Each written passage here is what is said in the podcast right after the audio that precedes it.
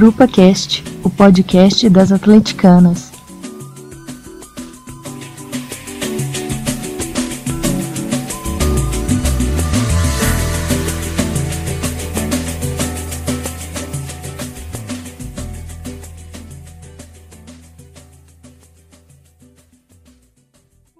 A violência contra a criança e adolescente é uma infeliz realidade na sociedade brasileira. É grave e está inserida num contexto sócio-histórico de violência endêmica.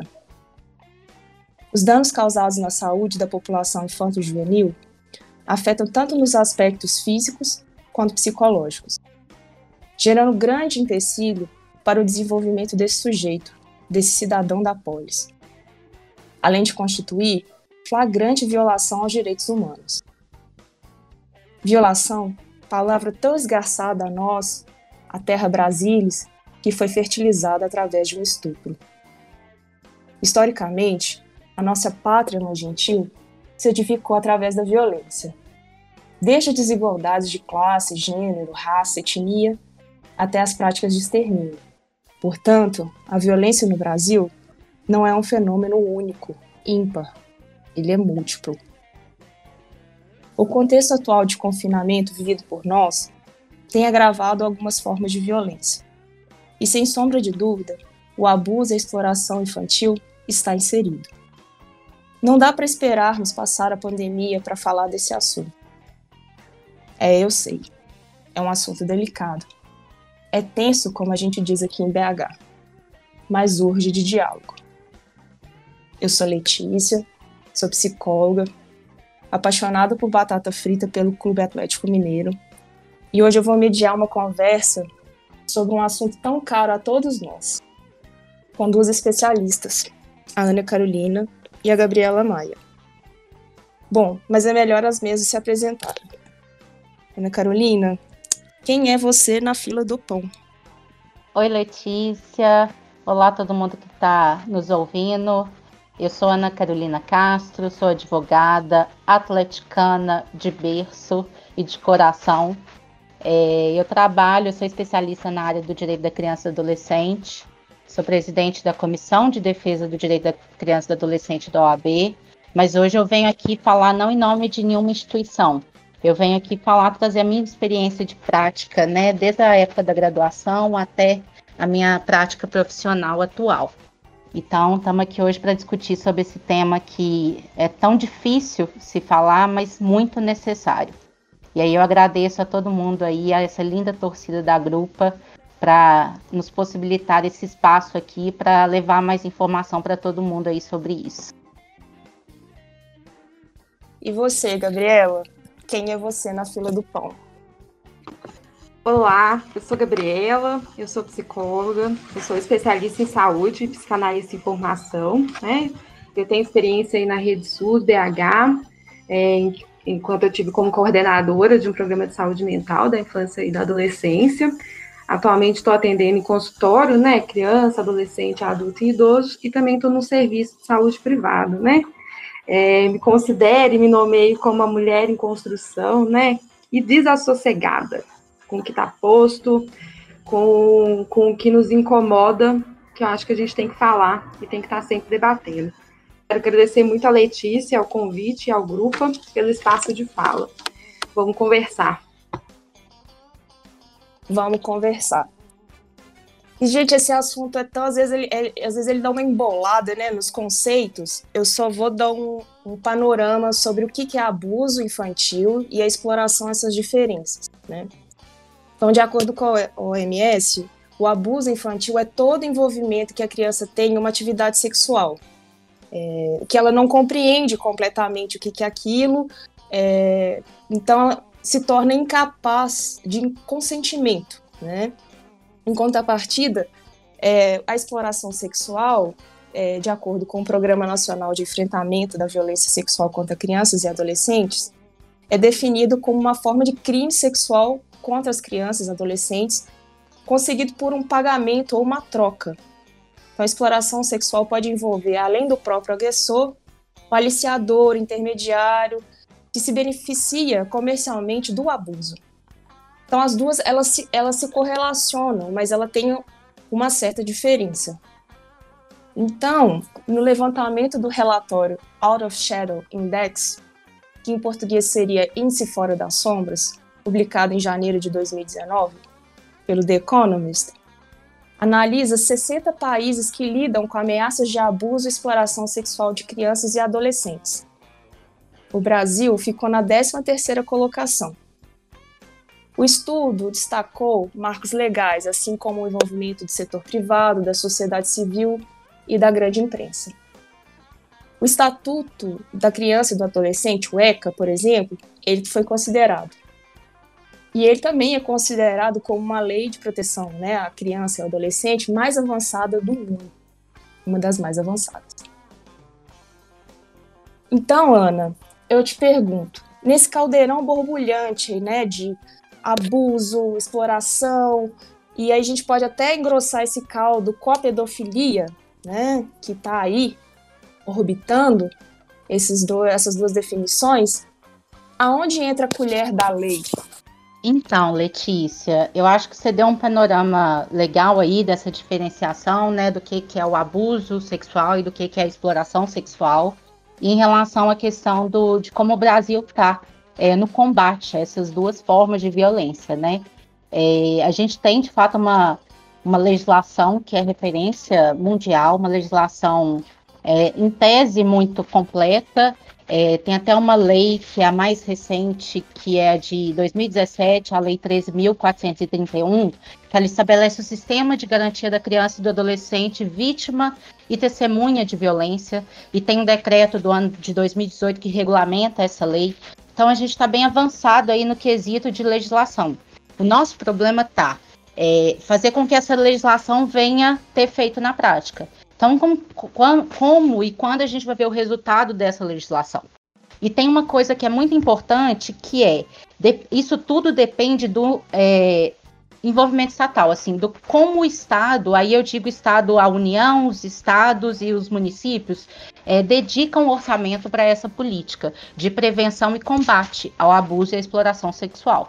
É, então a lei está aí trazendo é, excelentes desenhos, excelentes é, regulamentações, mas a gente não conseguiu pegar essa lei e colocar ela em prática. Isso está muito atrasado no Brasil. Daí o reflexo desse grande número que a gente vem é, tendo conhecimento do abuso e da exploração sexual.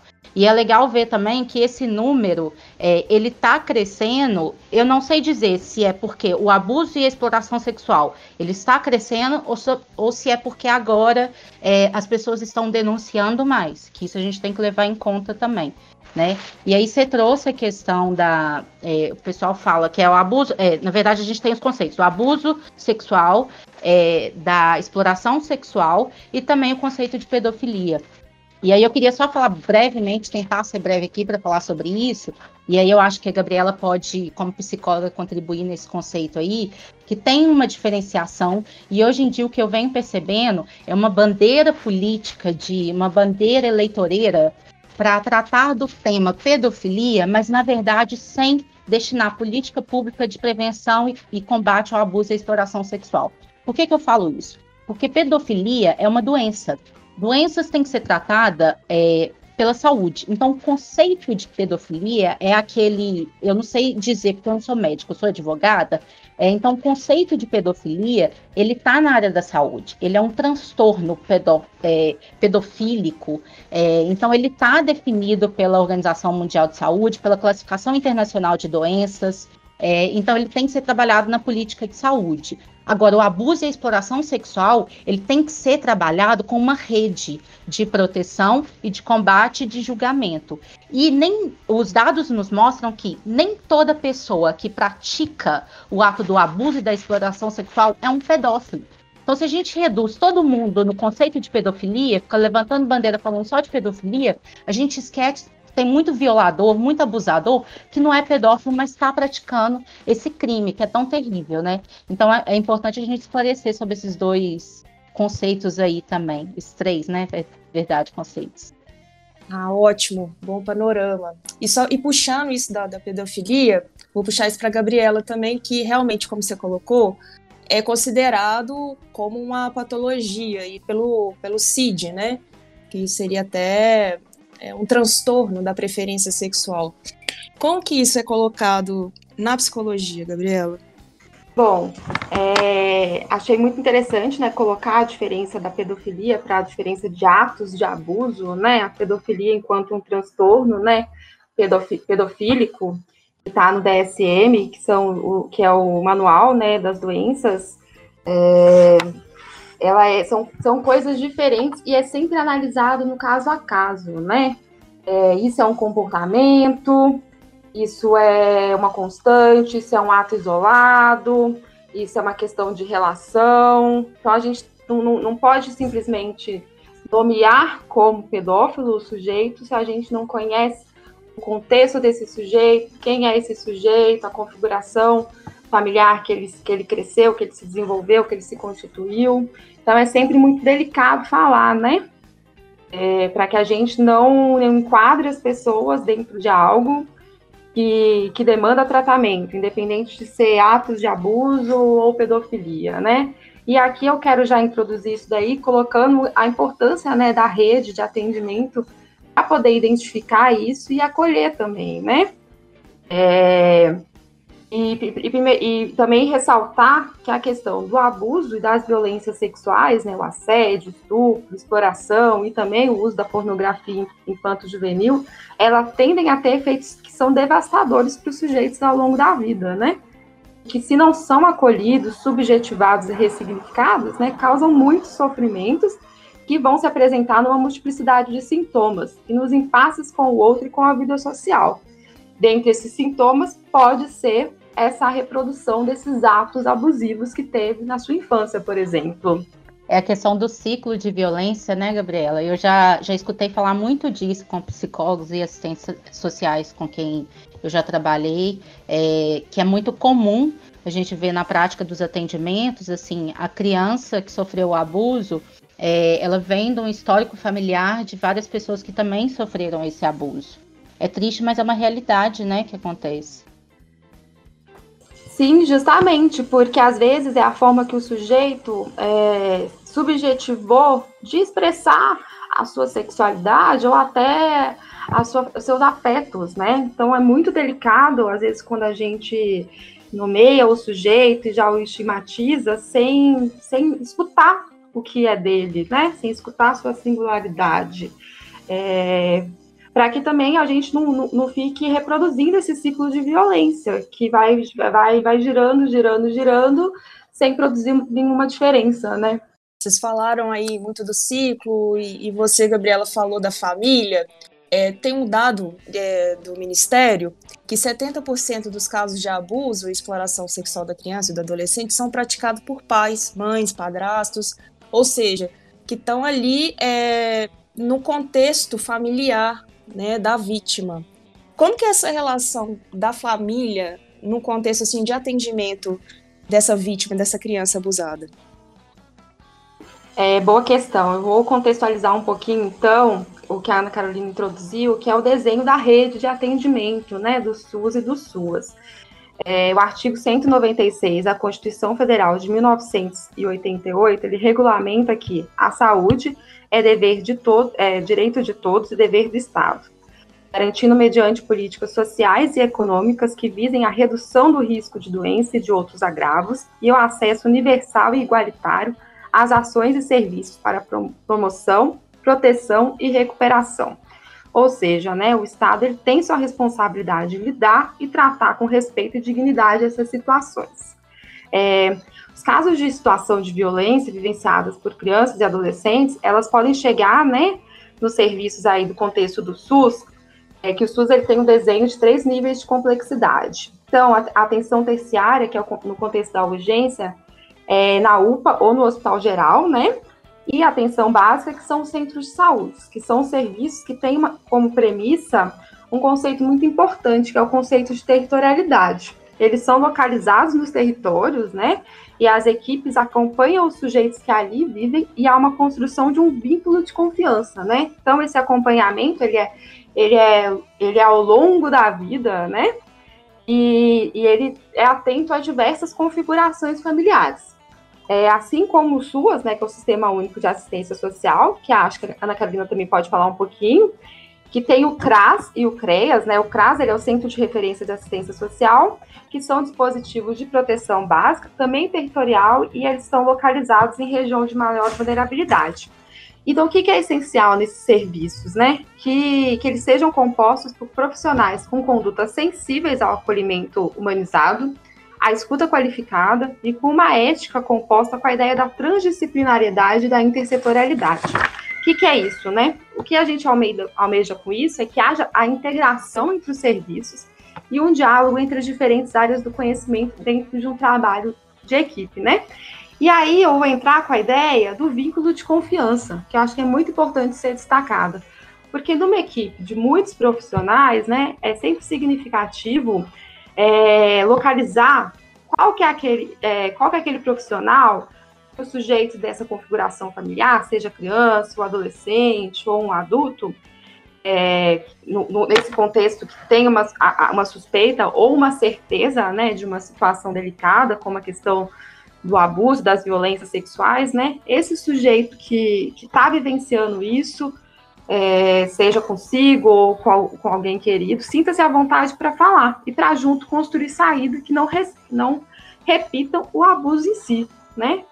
Porque é, obrigar o sujeito que vivenciou a situação a falar sobre isso de forma imediata também é cometer um ato de abuso e alimentar o contexto traumático.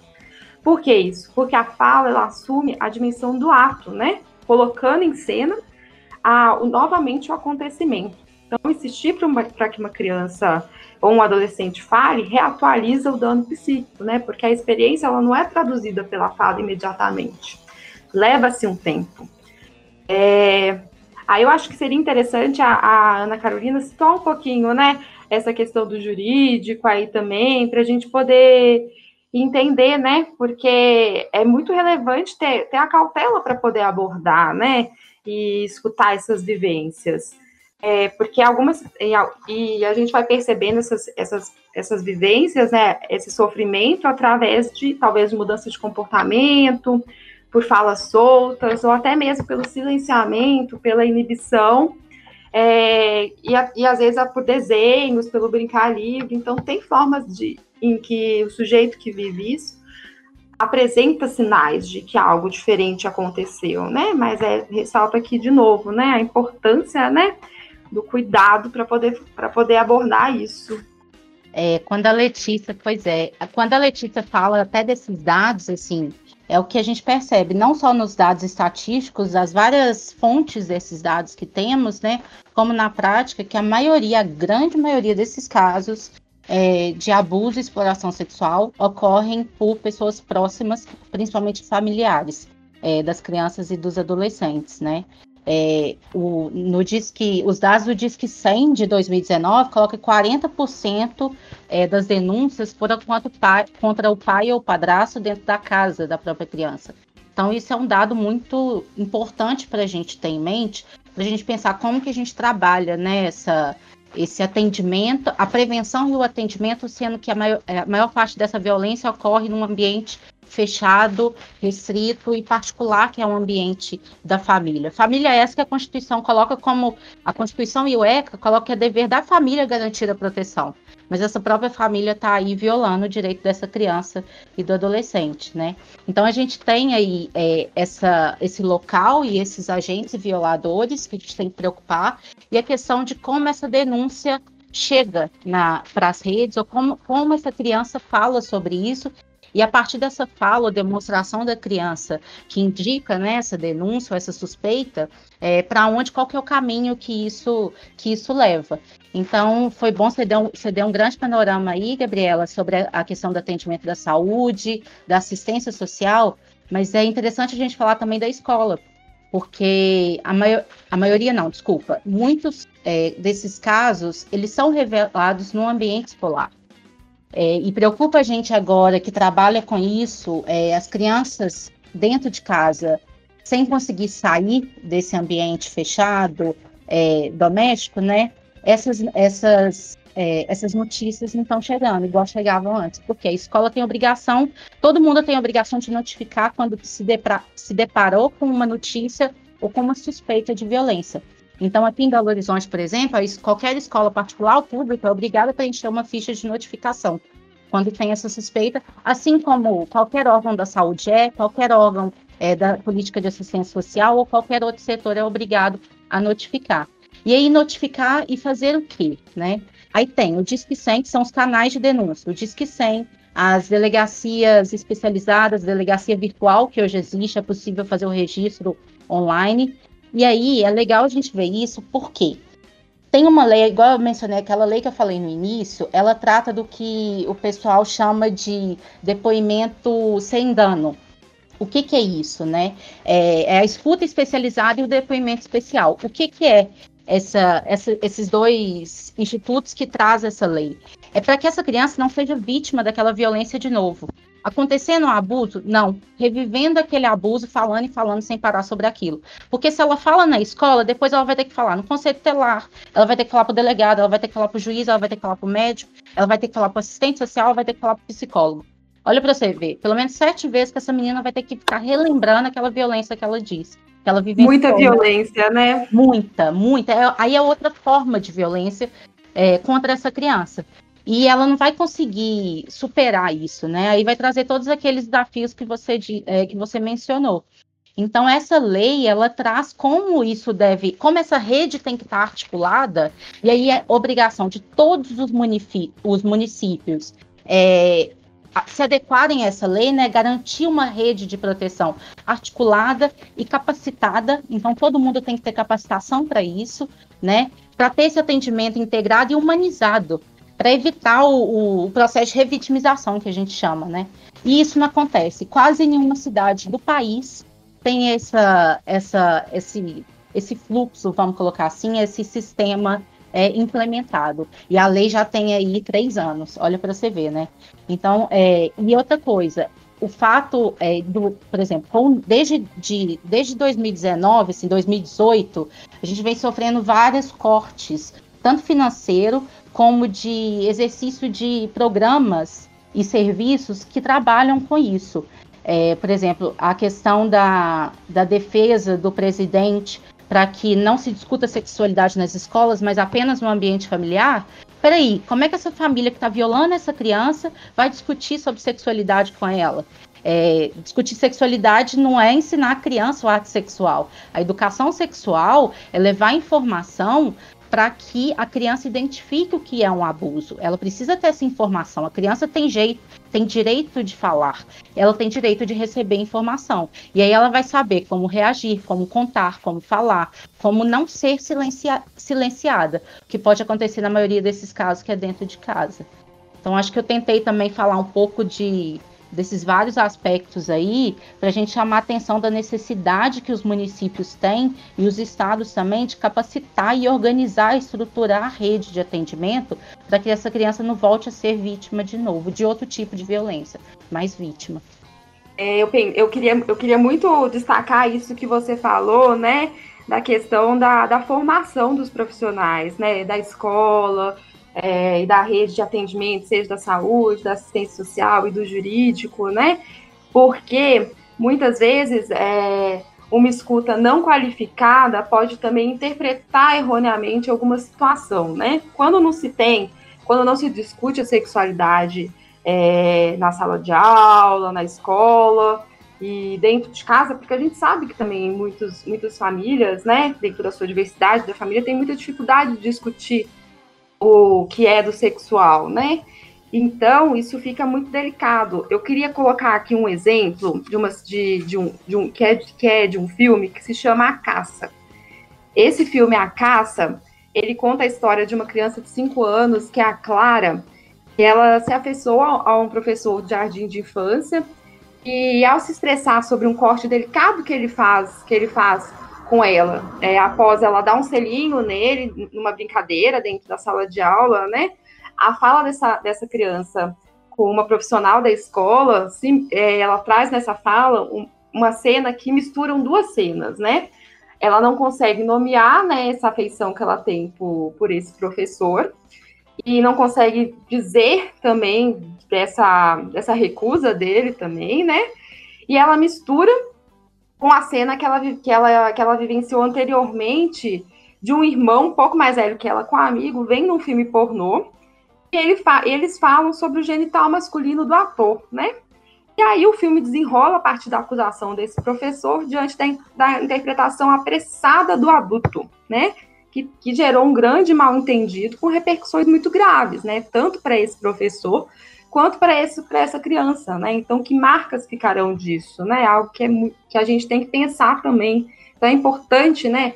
O Estado também tem essa responsabilidade aí na formação desses profissionais, de ser uma formação ética, de ser uma formação, né? É, mais integral mesmo e mais crítica, né? Bom, bom você pontuar isso, porque lembra muito de um caso que ficou muito conhecido em, no Brasil, que foi em 94, que é o caso da escola base, que foi um grande escândalo, né? Que o casal, né, dono, os donos da escola, mas acho que mais um motorista, foram acusados de, de abuso. E isso ficou muito sem prova, uns depoimentos assim enfraquecidos e acabou assim a, a né, assim, a moral, né, e dessas, dessas pessoas que eram donas da escola foram ruídas, né, tiveram pichações nas escolas, enfim, essa, essa escuta, né, é, é tão primordial, né. E só para contextualizar, é, a lei é, que você falou, Ana Carolina, eu não sei se é, é, essa, porque teve uma lei que entrou em vigor em 2018, que é a lei da escuta protegida, que ela foi é, é, realizada, né, é, dentre outros deputados, pela Maria do Rosário, né? Ela mesma, daquela polêmica Sim. dela não ter sido que não merecia ser estuprada, né? É, então, e que tem isso dessa re, é, revitima, revitimização da criança, né? Essa, essa... Essa, é, essa lei mesmo. E a, a Maria do Rosário, que é uma, é, um, é uma parlamentar que está aí à frente da pauta da criança e adolescente no Congresso, né? Sempre levantando esses temas para ter uma, um atendimento que é um atendimento técnico-científico, é uma estruturação de uma rede articulada que não é, é, baseada em panoramas religiosos ou moral, sabe, assim, apenas. Então, foi uma lei muito bacana, e é sobre essa lei mesmo, é porque tem a lei, é a Lei 13.431 de 2017, que trata sobre esse sistema, e um decreto de 2018 que trata sobre a regulamentação dessa lei, entendeu? Então são duas, vamos falar, dois dispositivos de lei é, que tratam sobre o mesmo assunto, uma complementando a outra. Agora eu faço uma, uma pontuação para vocês duas, assim, para vocês duas responderem, porque você fala dessa questão da moral, né, da religião, como que isso atravessa muito é, nesse nosso novo cenário político, né? Como que o discurso moral e religioso, né, ele está tão permeado. Como que isso afeta, assim, na subjetividade da, da criança e também da família? Como que isso se costura ali? Olha, eu não vou saber, acho que a Gabriela vai conseguir dar um panorama da, é, dessas questões subjetivas, sabe? Mas o que eu vejo na prática e o que a gente vem é, tendo experiência assim, de cortes e de eliminação de programas, igual eu mencionei, né? Por exemplo, é um programa federal que tinha que chama Escola que Protege, é, que era realizado com parcerias de universidades para capacitar professores é, para ter essa escuta especializada, ele foi encerrado pelo Ministério da Educação no atual governo, sem previsão de volta. Então, olha para você ver, é, a influência que isso tudo vem é, vem causando, sabe? E aí o que eu, o que eu digo é que essas questões religiosas e moral, de é, crenças próprias, que aí eu não sei identificar exatamente onde estão, elas às vezes vão de encontro com a lei. Então, quando a partir do momento que a gente está num estado que é laico, a gente tem que ver, ver de acordo com o que está na lei, com o que está na Constituição. Independente do que eu acredito. O que eu acredito, eu vivo nas minhas práticas religiosas, eu vivo no meu ambiente é, pessoal. A partir do momento que eu estou ali violando ou falando do direito de outro, eu não posso colocar religião ou é, crenças particulares aí, mesmo que eu seja pai, mãe, familiar. Porque o meu direito de pai e mãe, ele não sobrepõe ao direito da criança, que é sujeito de direito pela Constituição, por toda a legislação que a gente tem no Brasil, inclusive legislação internacional. Então, assim, é, é igual o caso que a gente teve recente, né, é, de, da criança do, do Espírito Santo. A criança, a vítima, é, foi em razão de ideologias religiosas, ela foi colocada como é, a vilã da história, né? E o vilão da história, vamos colocar assim, ninguém falou sobre ele. A vítima foi exposta, a vítima foi crucificada por ter sofrido graves violações de direito. Isso tudo em função de questões religiosas. Não, não cabe a ninguém aqui é, colocar para outro o que ele acredita, o que eu acredito, sabe? Então, é muito importante quem trabalha com isso e quem está aí lidando com direitos profissionais, né, seja da saúde, seja da educação, seja da assistência, e principalmente do, do Poder Judiciário, da polícia, principalmente os do Poder Executivo, da política né, e do Legislativo, não cabem, é, cabem a eles, quer dizer, respeitar as leis, garantir o que está ali na legislação em favor da criança e do adolescente, porque o direito é dela. Mas ela, enquanto criança adolescente, não tem como ir lá e contratar um advogado para defender o direito dela. Então, assim, é, olha como é que ela é colocada no Brasil, né? Então é difícil essa situação, mas a gente tem que zelar por isso. Independente das nossas crenças pessoais, nós temos ali uma legislação que está para todos. E essa legislação tem que ser respeitada. Porque senão, além do crime que, que foi cometido contra essa criança, nós vamos cometer outros por, por não respeitar a autonomia e os direitos todos que elas, que elas têm, nesse caso. Parece que falam que a mulher é o sexo frágil, né? Mas parece que é frágil mesmo essa laicidade, né, do Estado. É, assim, é frágil no sentido de decisões políticas, sabe? É nesse aspecto, porque daí o, o fortalecimento que vem tendo o poder judiciário, por exemplo.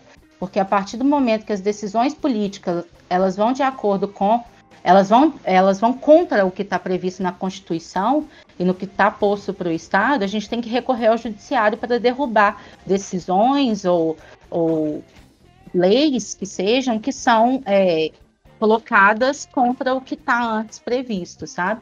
Então, ela é, é, Mas é o problema que a gente tem aqui no Brasil, né? No papel tá lindo, agora a prática é outra. E, e para você, Gabriela, como que essa até essa instrumentalização do corpo da criança, né, e, e desse com esse discurso moral religioso, como que isso afeta o sujeito? Bom, quanto a essa questão desse discurso moral, desse discurso religioso, né, ele parte da questão do não reconhecimento da sexualidade infantil, né, que ela é constituinte do sujeito, né, e que é expressado de forma diferente que os adultos, mas que existe, é importante a gente reconhecer como algo é, constituinte mesmo do sujeito que faz parte dele, né? E dentro dessa é, esse discurso, ele parte de relações de poder, acho que vocês pontuaram isso muito bem, né? No qual os adultos tendem a desconsiderar né, a criança como um sujeito de afetos, como um sujeito de fala. É, por exemplo, nesse caso que foi, que foi pontuado dessa, dessa criança de 10 anos, né? A moral não permitiu que a ética dos profissionais ali é, é, estivessem ali no fazer deles, né? Então, não permite também, e também não permite com que a criança, né, aprenda sobre seu próprio corpo, sobre sua autonomia corporal, sobre a dizer seus sentimentos, seus afetos, e muito menos sobre consentimento. Então, fica sempre naquele lugar, né, de que é o adulto que que sabe o que é certo e errado. E muitas vezes, né, numa das falas que eu, que eu li acerca dessa menina foi que, nossa, ela ficou tanto tempo sendo abusada, como assim que ela não queria, né? Mas quem disse que essa menina talvez soubesse dizer não? É, será que alguém disse para ela que, que o que esse adulto estava fazendo não era certo? Né? Então é muito delicado e é sempre na singularidade que a gente tem que tem que estar tá atenta ao que ao que é posto, né? E quem sabe também qual que é o nível de medo que essa pessoa estava sofrendo, né? Independente da idade. Porque tem isso também, o, medo acaba paralisando. Eu não sei como que é isso. Você pode ajudar a gente aí como que é isso numa perspectiva psicológica. Mas eu sei que o medo trava. Então, se eu estou ali com medo, como que eu vou falar sobre isso? Como que eu vou expor? O que que quais serão as consequências dessa exposição que eu vou dar para aquilo que aconteceu? E tem uma relação de poder ali, né? De tamanho, de tudo, é, que é importante a gente levar em consideração também. Sim, o medo pode vir de ameaças, né? De, de chantagens emocionais a gente sabe de histórias, né, que se ameaça, ah, se você contar para alguém, eu vou fazer com, com, tal, com outra pessoa também, né? E, e, e, também eu acho que é muito importante colocar aqui também a diferença, né, que é o trato da, da, da sexualidade para os meninos e para as meninas, né, quando crianças. Os meninos, eles são iniciados muito cedo na vida sexual e sempre no, no viés de, de reprodução de relação de poder, né, de que o homem pode tudo e a menina não pode nada, né? A menina tem que estar sempre no, no sentido de, de servir, de ser objeto, de agradar o outro. Então, com o medo, a gente vai sempre entender esse medo na singularidade de cada criança, de cada adolescente, e como que essa relação de poder é ali posta para nessa, nessa, nessa situação. E esse medo pode ter consequências devastadoras mesmo para o sujeito ao longo de sua vida, né? É, na experiência que eu tive nas unidades de acolhimento institucional, como referência né, da saúde, da saúde mental e dessas unidades de uma regional aqui de Belo Horizonte, é, algumas das crianças abrigadas, tanto meninos quanto meninas, é, a forma como elas reproduziam esse medo era, era ali numa até numa hipersexualização, né, numa demonstração de afeto que sempre ia para essa questão do sexual, porque talvez era a forma como elas achavam que era o certo delas delas se expressarem, né? E também como uma defesa para não sentir, para não para não, sentir dor, a dor, a dor subjetiva mesmo do sofrimento. Então, isso vai se reproduzindo, isso vai na no, no que sai da lógica do consentimento para a lógica da permissividade, permissividade como que é essa permissividade é, vou voltar sai da lógica do consentimento para a permissividade e como se não soubesse mesmo dizer não, não soubesse os limites do próprio corpo, não tem um contorno corporal ali e se sente invadido e se deixa ser invadido, se deixar, não deixar consciente, né, mas se deixar ser invadido pelo outro, como uma forma de dizer é assim que eu posso ser amado, né? Então é muito delicado sempre, sempre, sempre, e a gente tem que sair da, das interpretações é, do geral e ir sempre para o particular, do caso a caso mesmo, né? Eu acho que você pontuou o quanto que essa questão, né? Eu, eu acho muito bonita essa, essa ideia do depoimento sem dano, para não se reproduzir essa violência, para não reproduzir o medo, né? Porque um profissional ali também pode gerar muito medo para aquela criança. Ah, se eu não falar. Ou, ah, se eu falar. Exato. E aí traz consequência esse medo, né, a partir de um acolhimento é, inadequado, vamos colocar assim, não técnico, né? É, ele acaba trazendo consequências para tudo que vem a partir dessa revelação, né? Igual você colocou aí. E também para o trabalho da rede, assim, como essa criança, uma vez, se a primeira pessoa para quem ela falou, ela não, não teve um acolhimento adequado, ela não teve uma escuta especializada, técnica, é, como que ela vai conseguir falar sobre isso de novo? Qual consequência que vai trazer para ela? E aí tudo vai ficar prejudicado, tanto a acusação, é, o processo né, de acusação, que é o processo penal de quem cometeu aquele gravíssimo crime, quanto também é, o acolhimento dela na rede de saúde, psicossocial, na rede de atendimento socioassistencial. Então, tudo isso aí fica prejudicado também. E tem a questão do da que a gente está até comemorando agora, a lei que é da alienação parental, a implantação de falsas memórias, que isso infelizmente é muito recorrente também. É, então, se a gente tem uma escuta especializada, é, pode ficar comprovado também que aquilo foi. É, alguém falou para aquela criança aquilo e não aconteceu. Então, isso é muito importante também, que a criança às vezes cresce achando que aconteceu algo com ela, que nunca aconteceu porque teve essa implementação de memória nela em razão de um conflito aí entre pais, mães ou familiares e marcas, né, que ficarão aí para a vida toda, né? Isso é, são, é uma questão que é muito importante de ser feita, né? Porque essas marcas aí vão se, vão, vão, vão se apresentando em, em sintomas, no, na, posteriormente, e vai sendo, e, e se reproduzem também nas próprias relações mesmo da vida.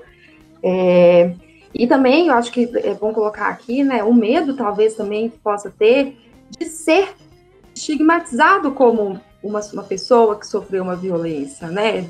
Essa criança, esse adolescente vai chegar nos serviços e vai ser ir na escola e vai ser sempre ali ponto apontada, né? Ah, é aquela menina, aquele menino sofreu isso. Então é muito delicado, né? Como que se vai se conduzir, qual a ética aí que vai lidar. Daí o direito à privacidade e ao sigilo que está previsto também, né? Todo caso que envolve criança ou adolescente é proibida a divulgação do seu nome de qualquer dado que possa identificar, justamente por isso. É, seja na polícia, seja na imprensa, é, seja na rede de, de atendimento. Então, em qualquer espaço aí, é proibida a divulgação é, dessas informações que são privadas dela, né? Isso está também para as mulheres adultas que sofrem violência. Isso também é algo que a lei coloca como um segredo de justiça, né? Que é o que a gente chama. É, gente, há de se ter coragem, né? Já dizia Guimarães Rosa, né? O que a vida quer da gente é coragem. Gente, a gente está chegando ao final do programa e eu queria nessa nesse tudo a gente fazer sugestões para as pessoas que estão nos ouvindo para continuar esse debate. O que, que vocês trouxeram para sugerir hoje? Então, eu acho que a gente tem muito o que conversar, né? Cada vez mais sobre esse tema. Então, já, já foi muito bacana esse espacinho aqui da grupa para a gente começar a falar sobre isso. Eu quero indicar é, um chama Projeto Crescer Sem Violência. É, foram, tem três episódios que foi da, do canal Futura, com uma ONG que chama Childhood Brasil e da Unicef, é, que é muito educativo. Então, é, como eu sou super dessa questão que a gente precisa educar, a gente precisa informar, essas séries estão disponíveis online, gratuitas, então qualquer um pode assistir no site da childhood.org.br barra crescer traço sem traço violência. É, depois a gente tenta colocar, disponibilizar esse endereço certinho. Se alguém tiver uma dúvida, pergunta depois. Que são essas três séries educativas que com três perguntas: que abuso é esse, que exploração é essa, que corpo é esse. Então ela tem uma linguagem adequada, né, para o público, uma linguagem lúdica que informa e aprofunda o debate e o conhecimento aí do tema. Então fico com essa com essa indicação aí. E também, igual foi muito bacana essa sua fala, assim, é coragem, mas precisamos ter. E rede de apoio. Vamos encontrar aí pessoas que nos apoiem, vamos contar com ajuda, mesmo que seja de, de desconhecidos, para falar sobre. É muito importante isso. Realmente, a gente só se faz no coletivo. E você, Gabs, o que, que você tem para trazer para a gente hoje? Bom, eu acho que essa conversa, né, é, é um aperitivo, né? Eu acho que o debate não se encerra, né? Sempre tem muito mais para falar disso daí, que é um assunto delicado, é difícil. Eu queria, antes de sugerir, apontar uma saída para isso, né? Que eu acho que sempre relevante a gente criar essas saídas, né? E acho que a gente pode começar a criar uma, criar uma saída fazendo uma questão, né? Como os adultos podem criar espaço para as crianças falarem. Né? E uma das saídas que eu vejo é a comunicação, né? a criação de um espaço de confiança, em que a gente reconheça que a criança tem um saber sobre si e que seja encontrada uma linguagem comum, né? Para que essas crianças e adolescentes possam nomear suas partes do corpo, né? E construir uma autonomia para dizer de si, seus afetos, seus medos e pensamentos, né? E então eu vou sugerir é, três literaturas, na verdade, quatro literaturas. Duas infantis, uma para adolescentes uma para para nós adultos, né? É, infantil seria um, um, livro que chama Pipo e Fifi, uma história de prevenção contra a violência sexual, que a autora é a Caroline Arcari, né? Que ensina a, as crianças a nomearem essas partes íntimas e a diferenciar os toques de amor e os toques abusivos, apontando caminhos para diálogos, proteção e ajuda. Um outro que se chama Não Me Toque, Seu Boboca, que é de Andréa Viviana Taubman, que é um livro também infantil, que trata do abuso sexual, é, contando a história de, de um tio bonzinho, entre aspas, né, que encantou a todos com os animais do bairro, brincando e dando-lhes presentes. Para adolescentes, eu sugiro um que chama Tuca e Juba, Prevenção da Violência Sexual para Adolescentes, de Julieta Jacobi. É um livro que convida né, as garotas e os garotos a pensarem sobre autonomia corporal, consentimento, relacionamentos, autoestima e sentimentos. Tem uma linguagem honesta e acessível à diversidade desse universo dos adolescentes, né?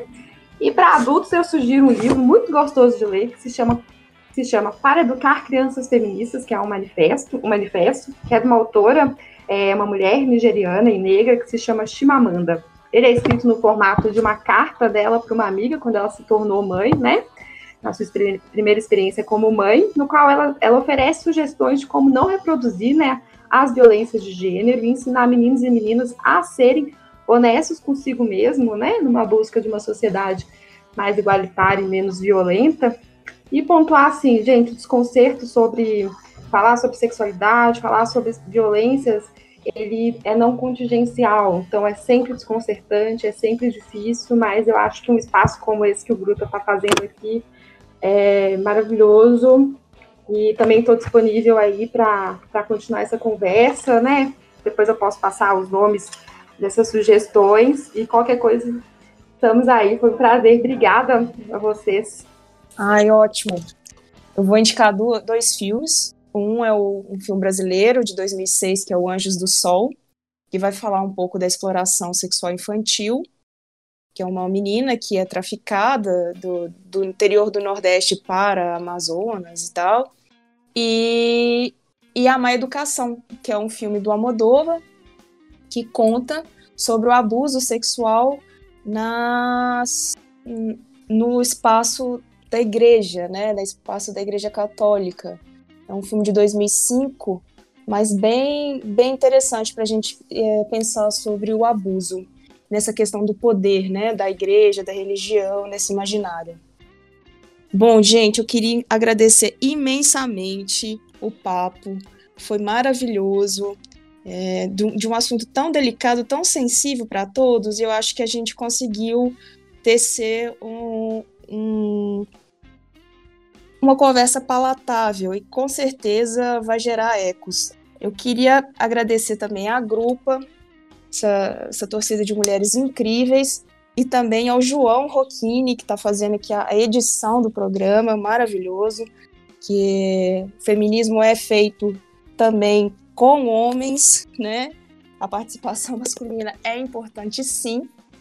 E eu queria pedir a todos para seguir a, a grupa né, na, nas redes sociais e que essas, uh, essa, esse debate ainda continua. Nas redes sociais vão ser abertas caixinhas, né? Para as pessoas deixarem alguma sugestão ou também alguma dúvida que queira sobre esse assunto, é, entra lá em contato com a gente, tá bom? Mulheres maravilhosas, muito obrigada pelo papo. É, pode deixar suas considerações finais se vocês querem agradecer ou deixar mais um recado final. Eu quero agradecer mesmo. Obrigada aí pelo espaço de novo. Vamos juntas aí tentando construir um espaço me melhor para nós todas e todos também. Eu também quero agradecer muito, né? Dizer que estamos juntos aí na luta cotidiana, né? De, de fazer a diferença e de transformar tantos sofrimentos aí, tanta dor em outras coisas mais bonitas, né? E, e resistência, né? E acho essa ideia do, do, da, da, do balãozinho das questões muito bom para a gente continuar, né? Como a Letícia diz, que gere muitos ecos e que a gente continue com coragem. Um abraço. Essa, essa grupo arrasa demais, gente. muito bom, e eu aprendi muito também aqui. Eu acho que a, a, a essa, esses espaços para falar também é para a gente aprender juntos, né? A gente está sempre aí nisso daí. Obrigada. Bom, gente, além de coragem, é preciso ter esperança. E como disse Paulo Freire, é, é preciso ter esperança, mas ter esperança do verbo esperançar. Porque tem gente que tem esperança do verbo esperar. E esperança do verbo esperar não é esperança, é espera. Esperançar é se levantar. Esperançar é ir atrás. Esperançar é construir. Esperançar é não desistir. Esperançar é levar adiante. Esperançar é juntar-se com outros para fazer de outro modo. E é isso, gente. A gente pode fazer de outro modo. E eu, como boa atleticana que eu sou, eu acredito. É isso, gente. Um beijão para todos e todas e todas. A gente espera vocês no próximo Grupo Cast.